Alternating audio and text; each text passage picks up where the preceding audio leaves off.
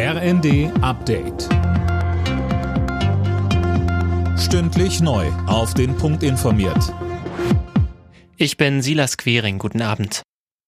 Kaum Verschnaufspause für Pendler und Co. Nach dem Lokführerstreik bei der Deutschen Bahn soll nun im öffentlichen Nahverkehr gestreikt werden. Verdi ruft für Freitag zu Streiks auf. Bundesweit, außer in Bayern.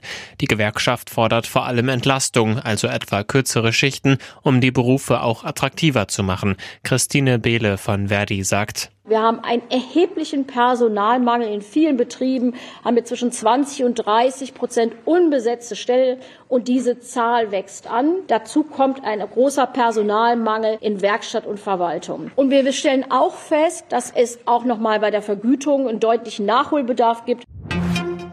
Jetzt ist es offiziell, die KDW-Gruppe hat Insolvenz angemeldet. Zu der Gruppe gehört nicht nur das Luxuskaufhaus in Berlin, sondern auch das Alsterhaus in Hamburg und der Oberpollinger in München.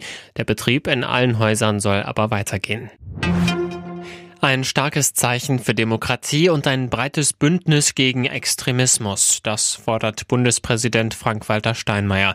Nach einem Treffen mit Gewerkschaften und Wirtschaftsverbänden rief er zu gesellschaftlichem Zusammenhalt auf und lobte die Proteste gegen Rechtsextremismus. Weiter sagte er, wenn unsere Demokratie angegriffen wird, dann ist eine Grenze überschritten, bei der Gegensätze hintanstehen dann muss die demokratische Mitte, die große Mehrheit unserer Gesellschaft deutlich machen, wir stehen zu unserer Demokratie, wir verteidigen dieses Deutschland und wir lassen uns dieses Land nicht von extremistischen Rattenfängern kaputt machen.